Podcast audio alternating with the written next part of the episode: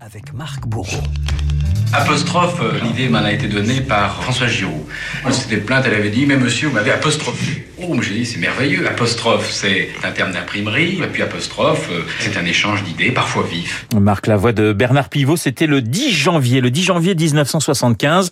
La première émission d'Apostrophe était diffusée un vendredi soir. Le début d'un succès retentissant pour une émission littéraire qui allait casser les codes. Et un programme, Renault, programme indissociable d'un générique devenu culte.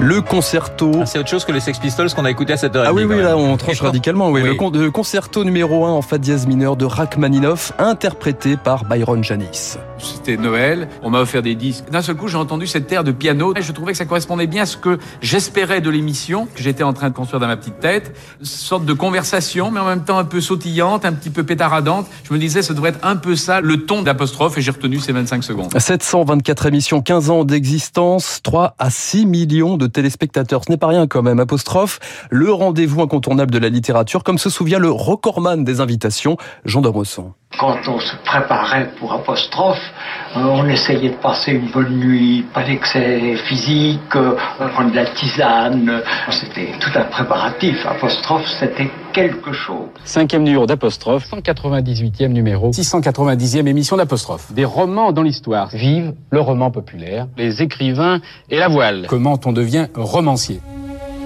Eh oui, vous vous souvenez peut-être, Renaud, de ce décor agrémenté de volutes de fumée. On pouvait fumer à l'époque Eh en studio, où des idées, où, où circule une émission, où circulent des idées et des timbres de voix reconnaissables entre mille, des écrivains qui doutent, avec Patrick Modiano. On a toujours tendance à croire que, évidemment, que ceux qui avaient plus de, de, de- mais c'est On le, on le retrouvera tout à l'heure. Des, acteurs mythiques également, comme Marcelo Mastroianni. Non, je peux lire, mais il me faut des semaines. Et des monstres sacrés, Nabokov, John Le Carré, Simenon ou encore Marguerite Duras. Je sais pas ce que c'est.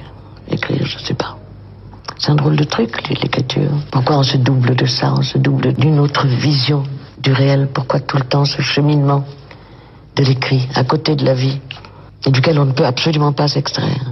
Pouvais-je imaginer, en arrivant à Cavendish, que je verrais l'auteur de l'archipel du Goulag, prix Nobel de littérature, en short, avec une raquette de tennis dans les mains Et puis il y a cette rencontre, Renaud, cette rencontre d'anthologie, oui, avec l'écrivain dissident Alexandre Solzhenitsyn en 75 puis en 84 ici dans sa maison dans le Vermont.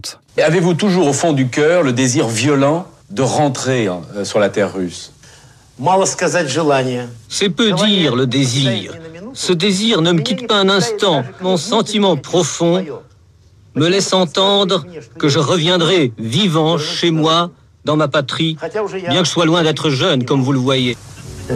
Des rencontres fortes et des échanges musclés apostrophe, c'est aussi une émission taillée sur mesure pour les accrochages et les incidents. La télévision est passionnante quand elle est en direct parce que on peut pas couper, on peut pas monter, on peut pas tricher. Si vous lancez une injure à quelqu'un, ben vous l'avez lancé l'injure. Autrement, si c'est du différé, ben on coupe l'injure. Trouve ça amusant. Le direct, ben c'est la vie telle qu'elle se passe. Et ça donne par exemple ce débat en 90 entre l'écrivain Gabriel Masneff et la romancière Denise Bombardier. Au-delà de la littérature, un débat de société qui n'en finit pas de aujourd'hui. Je préfère avoir dans ma vie des gens qui ne sont pas encore durcis, qui sont plus gentils. Les- une fille de, de très jeune est plutôt plus gentille. Moi, Monsieur Mazneff me semble pitoyable. Les vieux monsieur attirent les petits-enfants avec des bonbons. Monsieur Mazneff, lui, les attire avec sa réputation. Comment s'en sortent-elles, ces petites filles, après coup Euh, je trouve insensé de parler comme vous venez de le faire. Ah, ça, je suis sûre que vous trouvez oui. ça insensé, vous. Non, Ça, j'en suis d'abord, convaincue. La littérature ne peut pas servir d'alibi. Il y a des limites, même à la littérature. Oh, Bukowski, shut up je vais te foutre mon poing dans la gueule. Voilà, alors changement d'ambiance, hein, brutalement. Souvenez-vous de Charles Bukowski, Ouais. complètement saoul, qui sort du plateau dans la confusion. La littérature sur un volcan, c'est aussi cette séquence d'anthologie. Un art majeur demande une initiation, pas un art mineur comme les conneries que nous faisons, nous. Poésie, musique et règlement de compte entre Gainsbourg et Guy Béard. Qui vous avez influencé une chanson. Et qui C'est s'y a le connard, là? Ah non, c'est Béard qui te parle. Parce que Si, si, parce si que tu rates la peinture, Tu n'as pas besoin d'initiation mais tu as besoin pour la chanson. Oh. Tu as besoin d'initiation pour, la peint- pour les Mais arts majeurs. L'architecture, la peinture et la musique classique. Nous ne faisons pas de la poésie.